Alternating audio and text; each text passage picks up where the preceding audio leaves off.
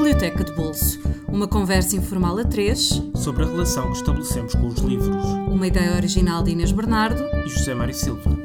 Olá, bem-vindos a um Biblioteca de Bolso, um podcast sobre leituras com L maiúsculo aquelas que nunca mais esquecemos por muitos anos que passem.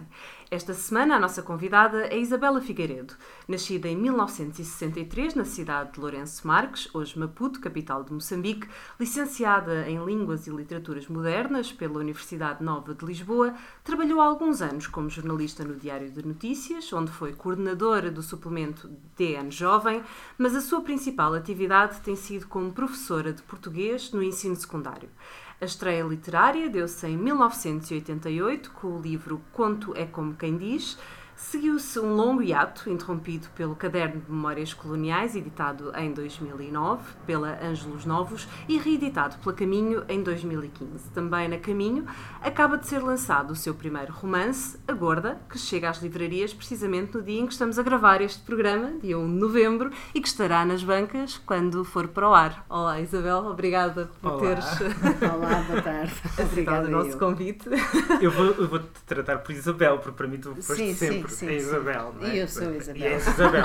O teu nome literário é Isabel Figueiredo, mas vamos tratar por Isabel. Vamos começar então pelo primeiro livro que trouxeste, que é o Jane Eyre. Puseste aqui numa, numa, numa fila e por ordem. ah, E este tinha que ser o primeiro, não é? Este Sim, tinha que ser o este tinha primeiro. de ser o primeiro. Porquê? Bem, porque não é o primeiro livro que eu li, não sei qual foi o primeiro livro que eu li, mas foi um dos primeiros livros que li quando era criança. Ah, não faço ideia porquê, não sei se o terei escolhido na biblioteca da Gulbenkian que parava no jardim frente à minha casa, ainda em Moçambique. Ah, não faço ideia. Sei que li, que me apaixonou e que li muitas, muitas, muitas vezes durante a infância e já na idade adulta também algumas vezes, porque fui de novo à procura das emoções que tinha encontrado cá na infância e, e elas estavam cá, elas nunca desapareceram. Continuo a relê-lo com, com o mesmo entusiasmo.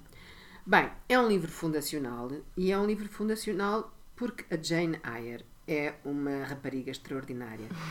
Ah, é uma mulher, ah, é uma rapariga, uma, uma rapariga muito forte, voluntariosa, muito corajosa e que vive de acordo com os ditames da sua consciência.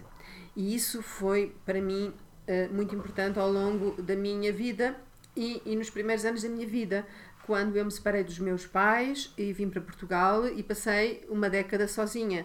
Muitas vezes ao longo dessa década eu pensei na Jane Eyre, pensei naquilo que ela tinha vivido como órfã, nas provações por que ela passou e ela também Que era esteve uma espécie de orfandade também, a tua. sim. a minha foi uma, foi uma verdadeira orfandade. E, aliás, há um, há um momento da minha vida em que eu também vou para um internato, tal como a Jane Eyre, e também sou sujeita a alguns, hum, algumas contrariedades, como ela. eh, Como todos nós, não é? Todos nós, acontece-nos no nosso percurso de vida. A vida, a vida não é, felizmente, um mar de rosas, porque se fosse não valia a pena estar aqui.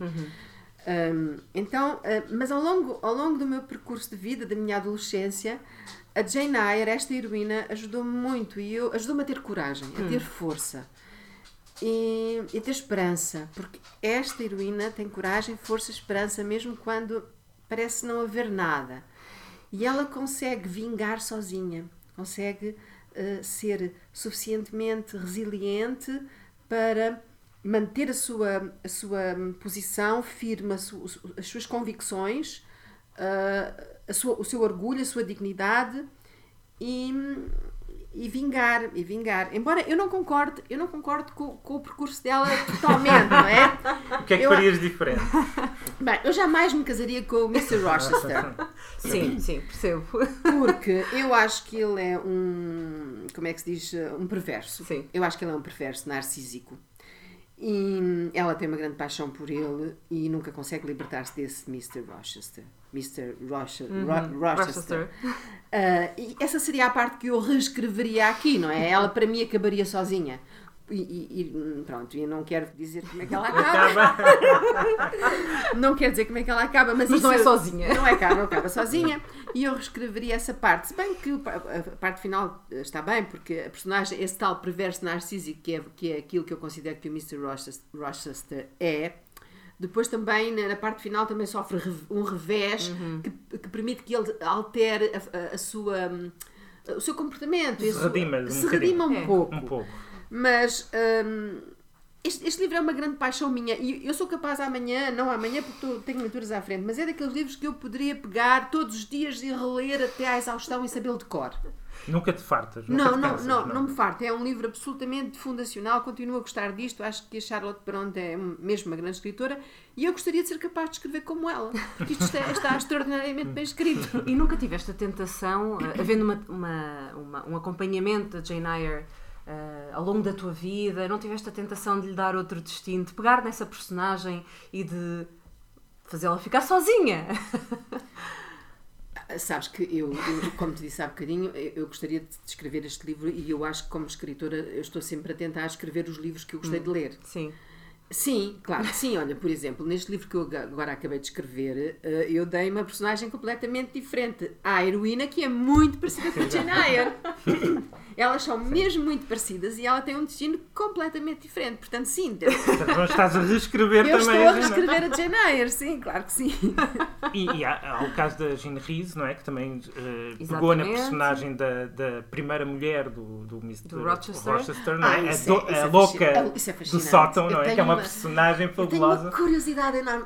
Isso é uma das partes que altamente fez no Vasco livro. eh, Sim. recupera, e Recupera o passado história, dessa, claro. dessa personagem, não é? Sim, esse- aliás, esse- esse- há um enorme suspense no livro relacionado com essa personagem. Sim. E nós nunca sabemos o que- que é que está ali naquele sítio, porque é que aqueles barulhos aparecem, aquele, aquela fogueira ateada. Eh, Causa imenso suspense, muito suspense. E, e, e sim, é uma personagem fascinante, a, a primeira mulher dele. As, as- as antigas mulheres dos amantes são sempre personagens complicadas, não é? Para quem, para quem vem, e neste caso é levado ao extremo, E é é? incompreensível os motivos porque ele esconde aquela mulher, porque é que ele Sim. esconde. Não há razão nenhuma Bem. para, para a manter trancada no sótão. Bem, considerando Que a, ela é mentalidade louca, é? vitoriana, enfim, que ele, ele poderia querer esconder aquela mulher e ter uma outra e não haveria nenhuma forma, não haveria forma de ter uma outra a não ser escondendo a primeira. É a única forma aqui, a única escapatória Hum. para o Mr. Rochester, seu patrão. Porque ela, ela, ela vai trabalhar com o Mr. Rochester como, hum, como é que se diz, professora Uhum. da filha. E é assim que ela conhece aquele horror de homem. Perceptora, não é? Preceptora. Preceptora. Sim. E se apaixona por ele. Mas era claramente um homem com coisas mal resolvidas. Não era macaquinhos no sótão, era mesmo ex-mulher no sótão. Primeira mulher no sótão. Tinha ali um grande problema para resolver e escondido. sim. E depois há também a cumplicidade com uma criada da casa que vai, vai servir a mulher que está escondida n- numa zona. Aquilo não é no sótão, é uma zona afastada da Afastada, casa. sim. E há uma criada que esconde e que é cúmplice do patrão, do Mr. Rochester. E que esconde da Jane Eyre tudo o que se passa naquela casa, tudo o que de misterioso se passa naquela casa. Portanto, é também um livro, é um livro também de ação e suspense, ao mesmo tempo que é um grande romance. Hum, e pronto, é por isso. Não, eu eu só posso falar sobre este livro como uma leitora apaixonada, nunca conseguirei falar sobre ele como crítica. É E só- quando o leste a primeira vez, era, eras talvez demasiado nova para, para um livro deste tipo ou não? Não, não, Achas eu não? nunca fui demasiado nova para as leituras nada. que li. Não, não. Eh, Eu lembro-me de, de- de- aos 10 anos, ter começado a ler eh, Alves Redol e Uhum. aqueles, eh, aqueles escritores do neorrealismo e compreendia perfeitamente. Claro que se calhar não compreendia tão bem como, como, politicamente houve, houve alguns aspectos do livro que nas leituras mais tardias compreendeste e que se calhar na primeira, nas primeiras leituras não percebias. Sim, porque a primeira leitura é uma leitura de usufruto do romance. E nas, na- nas outras leituras, naquelas que tenho feito como adulta, já é uma leitura de pensamento sobre a personagem, sobre esta mulher, sobre esta mulher que é na época, que é para nós. Hoje, hoje eu vejo-a como uma feminista, mas na altura eu não tinha este tipo de pensamento, não é? Sim. Eh, Portanto, eu hoje penso na- nesta personagem, penso, jamais me ocorreria chamar ao, ao Mr. Rochester um perverso narcísico, antigamente. Claro. Hoje é que eu posso ter vocabulário e pensamento para chegar a isto, não é? para chegar a este tipo de conclusão sobre ele. Mas eh, antigamente ele era um homem antipático e que, que, ela, que ela desejava conquistar e que não era muito fácil. Mas eh, hum, já não me lembro, desculpa, repetes reformular Não, estava a perguntar se houve algo- alguns aspectos do livro que tu compreendeste de outra maneira ou compreendeste melhor sim, mais sim, tarde. Sim, sim, claro que sim. Pois eu, é isso que eu te acabei de dizer. Eu, eu agora penso o livro, agora penso as personagens. E antigamente não, usufruía, usufruía apenas os E prazeres aquela, do aquela romance. questão da escrita feminina, eh, se é que faz sentido falar disso. Achas Olha, que Zé Mário, eu, eu- não queres ir por aí? Não, eu quero, quero, quero ir por aí porque quero falar disso porque as pessoas passam a vida a falar em escrita feminina. Eu no outro dia até descobri na FNAC, no- fui ao site da FNAC e descobri que existe uma categoria chamada romance no feminino. E eu ia tendo um Hum, pequeno- uma pequena embolia, mas saí logo do site. Ahm, eu não acredito numa escrita feminina. Lembras-te? Eu também não, eu, eu estava a perguntar Eu- para te provocar. eu, não é? eu gosto muito de dizer isto. Sabes que eu, quando trabalhei no, no DN Jovem, com, com, o- com o Manel Dias, Eu lembro-me, Não, não sei se tu te lembras desta história, mas eu gosto muito de mas contar. lembro-me de, te ver lá Pronto, assim, pronto, e de, lembras. muitas conversas que tínhamos. Sim. Pronto, então uma vez eu dei um primeiro prémio de texto. O Manel estava de férias e eu fiquei sozinha, encarre- encarregue de- do, do suplemento. E o Manel foi de férias, quando não tinha ninguém com quem trocar impressões, apareceu-me um texto excepcional de um fulano que escrevia muito bem. E eu dei-lhe o primeiro prémio de texto. Pronto, foi, aquilo era o melhor texto que tinha aparecido aquela semana. Vai, primeiro prémio sem, sem, Sem dúvida. sem dúvidas nenhumas. O Manel, ah, entretanto, passou, passaram, passou uma semana, passou duas, o Manel veio de férias e é chamado ao gabinete do senhor diretor, que na altura, se não me engano, era o Dinis Machado, Mário Mesquita, ah, desculpa, o Mário Mesquita, ou... Mário Mesquita, Sim. Machado não. Não, era o Dinis eh, de Abreu. Dinis de Abreu. Dinis de Abreu. Mas depois o Mário Mesquita também, Mário Mesquita... Não, depois o Mário Mesquita foi. Bem, Bem, pronto, bem, acho que era o. Dinis de Abreu. Era o. Dinis Abreu. Ao, ao gabinete do senhor diretor chega muito com, compungido e compenetrado Era junto de mim. Resendes, se calhar. Até Talvez, talvez. Tempo Resendes. Talvez. Diz-me, Isabel, você cometeu um erro gravíssimo. Você deu o primeiro prémio de texto a um excerto de um livro da Karen Blixen. Eu lembro-me, eu lembro-me disso. Então, o tal rapazinho Fez plágio. fez um plágio, copiou um excerto da Karen Blixen. Muito bem escrito. Muito bem escrito. Claro, prémio. era. Eu li aquilo. quer dizer, para Era mim, bom, era para bom. mim, eu não- para mim era, era, era do José Manuel Esteves Pereira, ou sei lá como é que o homem se chamava, como é que o rapaz se chamava, portanto, eu não acredito nisso, quer dizer, mas não era, era da Karen Blixen. Eu não consigo fazer esse tipo de distinção e eu tenho a certeza absoluta que se eu distribuir textos por nós, ah, nós teremos alguma dificuldade em, em distinguir o que é que é de um homem e o que é que é de uma mulher. Há momentos em que conseguimos perceber Sim, isso, mas há outros em que não, não é possível. Por exemplo, eu agora quando li este grande sucesso da Elsa, Da Helena Ferrante. Exatamente. houve momentos em que eu pensei assim, dizer. isto só pode ter sido escrito por uma mulher, e havia outros em que eu dizia, isto só pode ter sido escrito por um homem. e andava Nos Esse- dois casos foi escrito por um ser humano. Exato. Não, mas, mas isso, isso é, é, é o curioso do pseudónimo, que lança sempre esta sombra de dúvida. Aliás, e ela que escreveu com um desvenda pseudónimo masculino, tal como a irmã, como é a Emily. A, não Cha- é? a Charlotte Pois, Fronteira. pois, ela- As três irmãs, aliás, escreveram Irmãs. com pseudónimos masculinos. Sim, daí o- a desmistificação do... Aliás, nem, nem teriam hipótese naquela altura, elas não outra seriam maneira. lidas, não, seriam lidas. Não, nem publicadas. Pois, exato. Passamos para, para o segundo livro, para a segunda escolha, que é O Amante, da Marguerite Duras. Está aqui, em segundo lugar, Segundo na, na lugar fila. da fila. Eu não gosto desta capa, por isso vou tirá-la. Não interessa qual é foi a um livro que edição. esteve fora de circulação durante muito tempo no mercado português. Foi reeditado há relativamente pouco tempo pela ASA. Ahm, Porquê? Esteve fora de circulação? Não sei. Não sabem. esgotou, não Ah, foi esgotou. reimpresso, portanto houve aqui um hiato de tempo, se calhar por isso é que também tens esta, esta edição, não? Talvez da, que é da Uh, sábado. não, eu, eu acho que tenho, sabes que eu, eu, eu tinha a da Difel, a Hum, primeira, mas sim. eu empresto tanto livro, depois eles desaparecem. Empresta, lê este, que este é muito bom, gosto muito, sabes? E depois nunca volto à E minha o Amante é um desses que tu O vais. Amante é um vais- desses, sim, é um dos livros que eu dou sempre a ler às pessoas, aos alunos, etc. E, sobretudo aos alunos, eu empresto muitos livros aos alunos Uhum. e às vezes Sobretudo não os voltam. teus É alunos. verdade. acho que sim, acho que sim. Então, E, quando, e quando é que surge este, este amante? Exato, imediatamente após a, a conquista do prémio Goncourt pela Marguerite Uhum. Duras, quando ele foi editado em Portugal, que eu penso que terá sido em 85, 86. Foi por aí. Foi por aí. Acho, acho que o livro é de, de, Era de 84, mas foi em 85 que foi publicado cá, sim. Bem, quando eu peguei neste livro e eu comecei a ler, uh, achei que isto tinha sido escrito para mim. Esta mulher escreveu, está, a escrever, uh, está a escrever para mim, está a escrever a minha história, foi o que eu senti também. Ela também estava a escrever sobre o passado numa terra muito distante, o que também tinha a ver comigo. Eu uhum. tenho de viver sempre com este dilema, com esta mancha, que não é uma mancha, é um brilho. Ter nascido num sítio onde já não posso, onde já não estou. Ela uh, falava da sua vida na Indochina com a mãe, que era professora, do seu amor por um homem chinês e eu também tinha tido algumas algum, algumas paixonetas por uns rapazinhos pretos que lá existiam em África, portanto havia, que não, não no Sim. meu caso não concretizados, não é?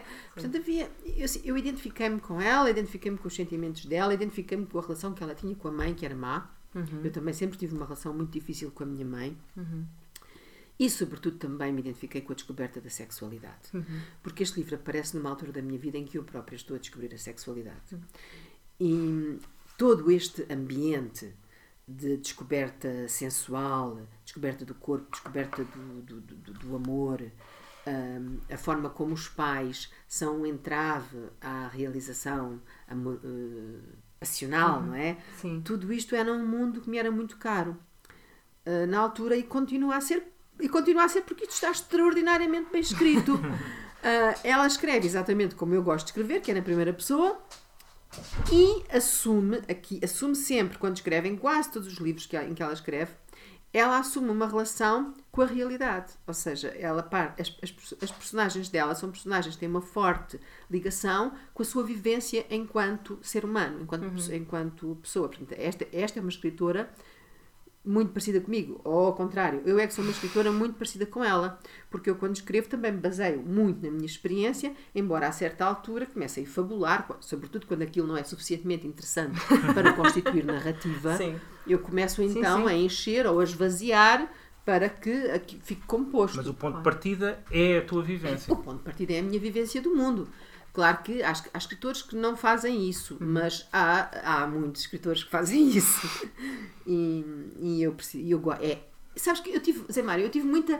Houve um período em que, eu escrevi, em que eu parei de escrever, que foi o período em que estive a trabalhar no Alentejo, na escola, na, naquela escola, na Alcácer do Sal. Cheguei a ir lá visitar. Chegaste a ir lá visitar.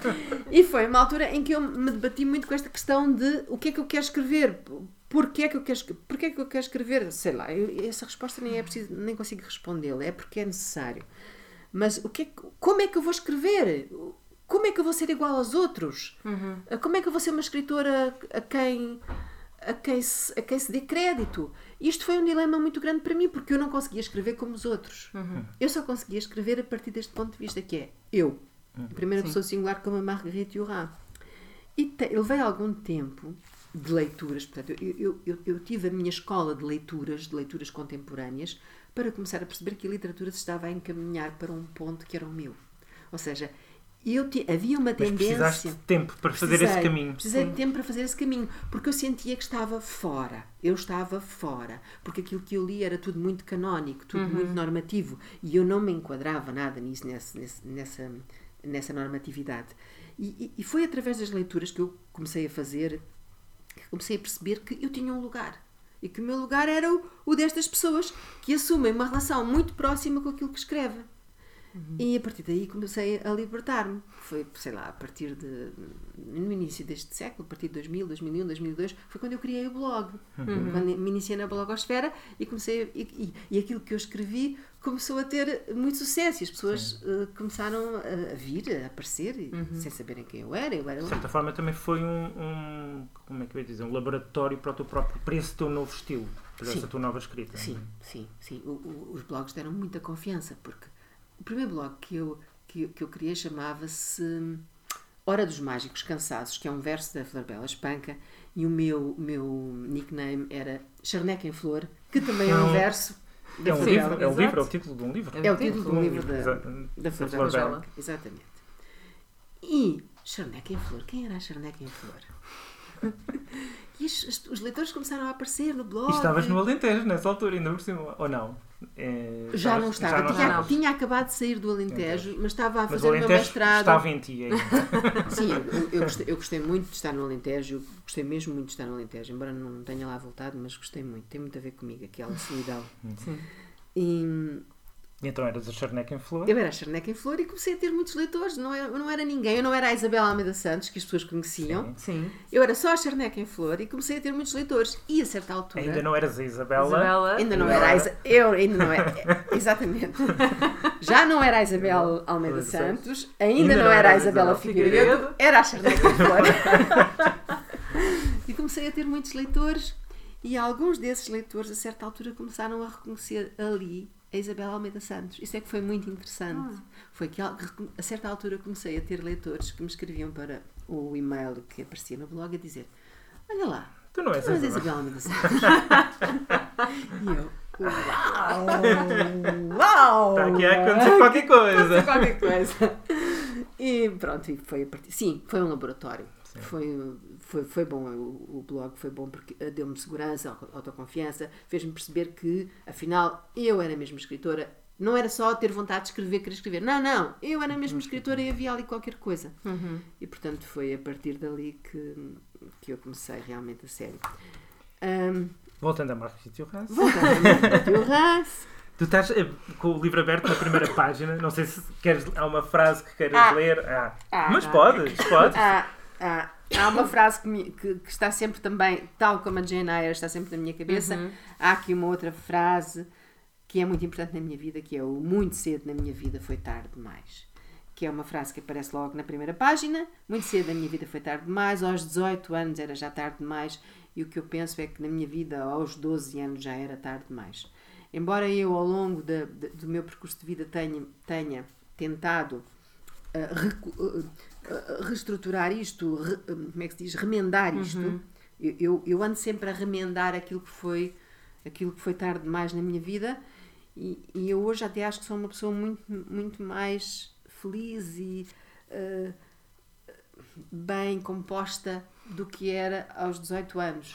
Mas esta coisa de muito cedo na minha vida ter sido tarde demais é Em importante. si mesmo é uma frase extraordinária. É uma frase extraordinária. Sim, sim, sim. E por isso, por isso está aberto nesta E, página. e às vezes também, logo na primeira página, apan- apanhares com uma frase, de- levares com uma frase dessas em cima, uma pessoa é quase impossível depois não largar o livro, não é? Uma É, pessoa- isso, é. é. Mas sabes que este é um livro que eu, que eu leio melhor agora do que quando tinha 20 anos.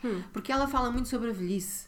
Hum. E, aliás, o livro começa- Assustava-te, perturbava-te. Sim, sim, perturbava e hoje já não me perturba tanto. Eu hoje já vivo muito melhor com a ideia da velhice, para já, para já porque estou muito mais perto dela Do que aos 20 anos. do que aos 20 Claro, anos. E porque porque- viveste muito proximamente a velhice dos teus pais também, não é? Sim, sim, sim. Mas eh, isso, isso foi dramático. Vi- Viver a velhice dos meus pais foi dramática, porque foi- eles tiveram uma velhice muito difícil, com, com muita doença e muita dor. Mas, e eu não, eu não quero, eu não quero ver assim, eu não quero ver-me assim. Não quero ver-me como os a eles. Mas porque eu acho que tenho aprendido muito com os anos e porque eu acho que estou melhor. Eu acho que sou uma pessoa melhor hoje do que era antigamente. Não digo do ponto de vista do meu caráter, porque o meu caráter não mudou. Eu sou a mesma, a mesma pessoa sempre. Mas sou uma pessoa mais tolerante hoje, ah, sou mais aberta, tenho menos medos, ah, tenho mais confiança e isso. Isso acho que influencia tudo à minha roda. Embora, ate- atenção, não tenho qualidades. Eu sou uma pessoa com quem é muito difícil de viver. Os meus amigos dizem que eu sou uma pessoa muito difícil, muito difícil de aturar, muito teimosa, muito chata, com imensos defeitos, muito refilona. Mas, mas, mas pronto, eu, eu, eu, eu, hoje leio melhor, consigo perceber melhor Uhum. tudo, todo este livro do que, do que quando li aos 20 anos. É, é uma nova leitura, é quase um novo livro, de certa forma, não é? Sim, sim, porque quando eu leio, quando eu, isto, é, a Marguerite escreve isto a partir do, do, do- da, da velhice e, fa- e faz a, e recorda, Olhando para trás, sim. e anda para trás, não é? Faz um, um flashback. E, e eu agora já, já consigo estar na pele dela. Antigamente não. Estavas na de 15 Na- na anos. do- na de 15 anos, E agora estás, não. estás- Agora identificas-te no- mais com a, Sim, a narradora Exato, com a narradora na idade Na mais idade. adulta. sim. mais velha. Sim, é um grande romance que eu aconselho a toda a gente que não leu. No outro dia eu estava a dizer a uma amiga minha que vinha aqui falar sobre estes livros e ela disse: Ah, sim, sim, uh, Jane Eyre e, e o amante, quem é que não leu isso? Quem é que não leu isso? Eu acho que muita, gente, não leu. sim. E, Pronto, E os alunos, eh, ou as- eh, alunos e alunas a, alunos, quem tu, a, a quem tu emprestavas o livro, alguns tinham 15 anos, ou algumas tinham 15 anos como a. Sim, como a- normalmente empresto isto no décimo ano. Sim. Pois. Portanto, a partir do décimo ano. Eles sabem bem o, eh, Sabem, este turbilhão sabem, todo da sabem. descoberta, de, de tudo, não E é? provavelmente quando leem também leem como, como foi a tua primeira leitura, não é? Sim. Leem mais a personagem de 15 anos e se calhar um dia mais tarde, quando voltarem a ler, Sim, pera eu lá que isto é outro sim. livro.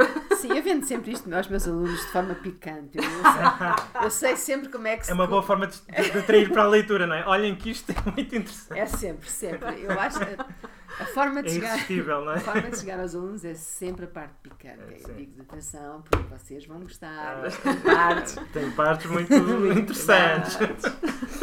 Vamos passar para o terceiro livro, é o mais fininho dos três, eh, o Irmã Barata e Irmã Batata, da, da Adília Lopes, ehm, que, é um, que é um livro eh, que se relê num instantinho, eu tive tipo a reler há pouco, porque é, é, é- é de facto muito curto, mas que é um livro brutal em muitos aspectos. Eh, é um livro Sim. de uma. Nem, nem sei muito bem como, como qualificar. Tem um aspecto que, que muitas pessoas referiram em relação ao, ao- ao teu livro anterior, não é? O Caderno de Memórias Coloniais, que é o uso reiterado da palavra e do verbo foder. Não sei se ao trazeres o livro também, também é por essa proximidade em termos de, um- de uma série de chamar as coisas pelo, pelo nome e de, e de não ter pejo em, em, em falar destes assuntos da forma mais eh, para, para algumas pessoas se calhar demasiado brutal, demasiado eh, literal. Foder, não é? Foder. Ok. Ainda bem que me fazes essa pergunta. É uma ótima oportunidade de esclarecer este assunto. Ahm, eu ah, uso euf- eufemismos quando é preciso. Mas há alturas em que eu não gosto de os usar.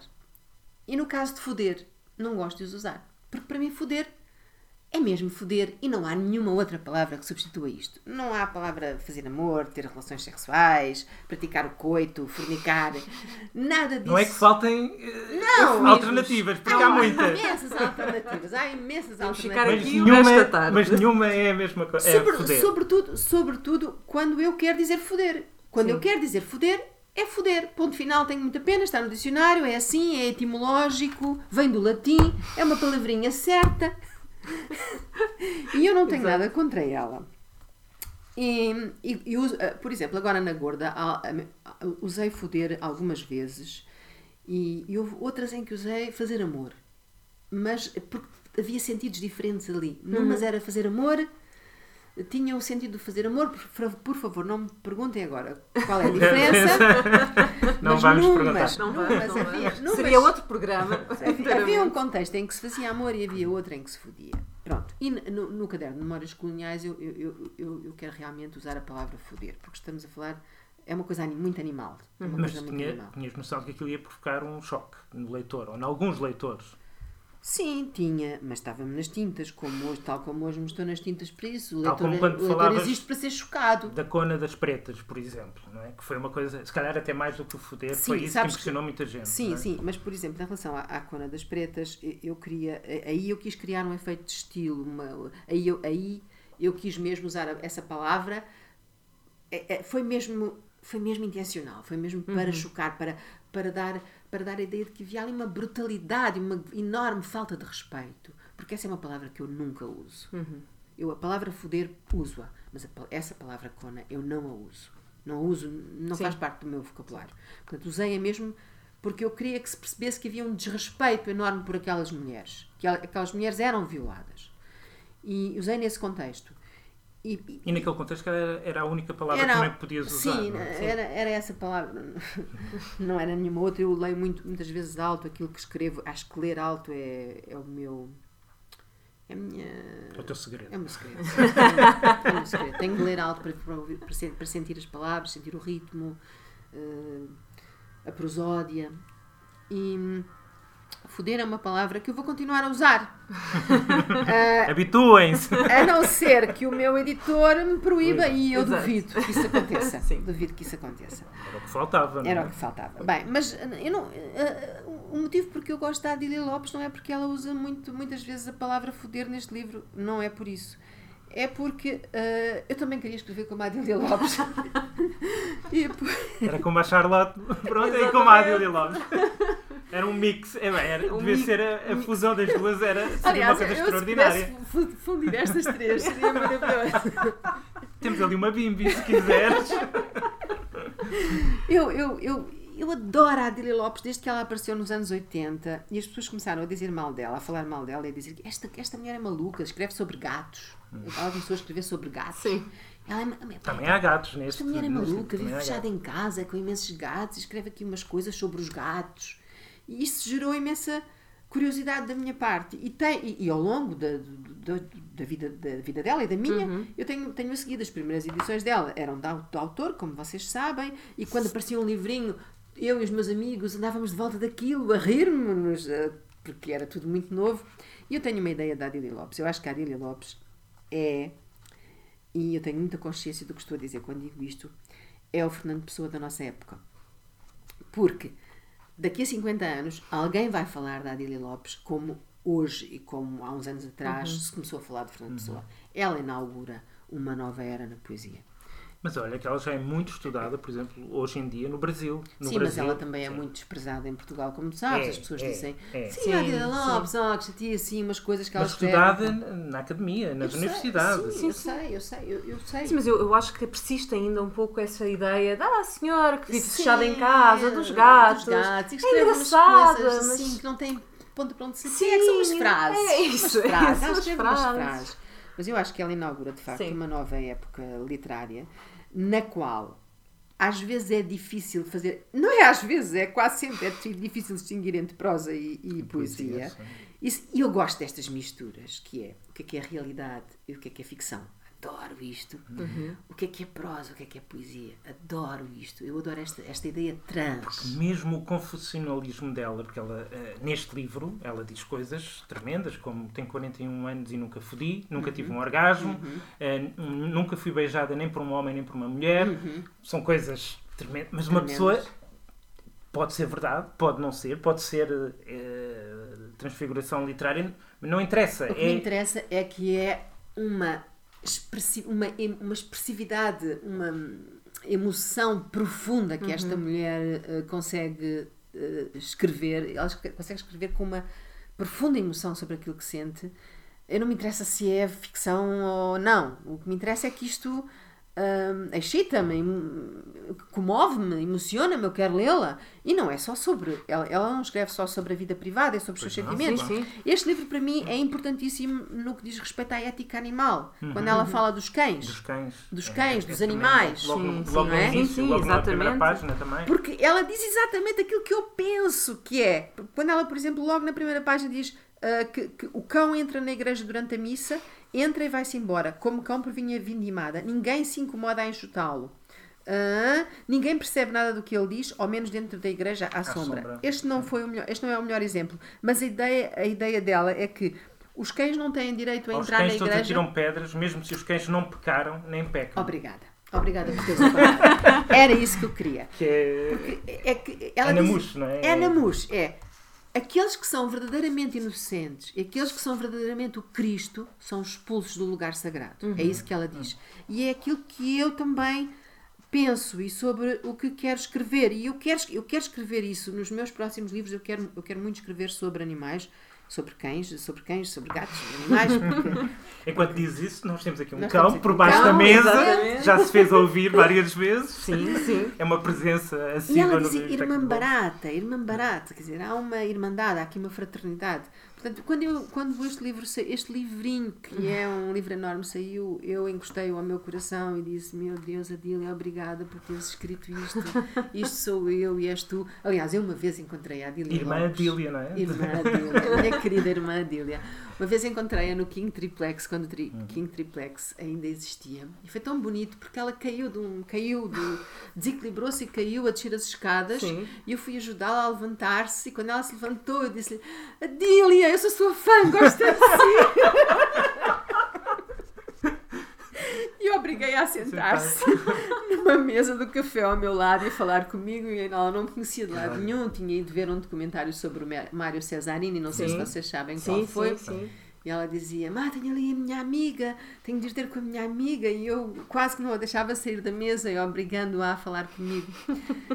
e, e pronto. Eu, eu- Irmã Adília. Irmã Adília, Irmã Barata, Irmã Batata, Irmã Adília. Este livro é, é, um, é um Fernando Pessoa. E com este Fernando Pessoa vamos fechar eh, o nosso programa. Relembrar que Jane Eyre de Charlotte Brontë tem várias edições em português, com preços que vão dos 9 aos 25 euros. O Amante de Marguerite Duras, já foi aqui mencionado, está editado pela, pela ASA. Tem uma edição em e-book e outra em formato físico. O e-book está disponível por cerca de 10 euros e o livro por 15. Irmã Barata, Irmã Batata, de Adília Lopes. A edição que eh, a Isabela trouxe é da Ângelos Novos, eh, que ainda podem encontrar por cerca de 7 euros. Consta ainda do Dobra, da coleção de- do livro que reúne toda a poesia da Adília, numa edição da Ciro e Alvim, por cerca de 39 euros. Isabel, muito obrigada. Eu é que vos agradeço. O Biblioteca está de volta para a semana com mais um episódio. Até lá sigam-nos nas nossas redes sociais em facebook.com.br Biblioteca de Bolso e ouçam-nos através do SoundCloud, do iTunes, por su- subscrição RSS. E até lá, boas leituras, fiquem connosco e até para a semana com um novo convidado. Até para a semana.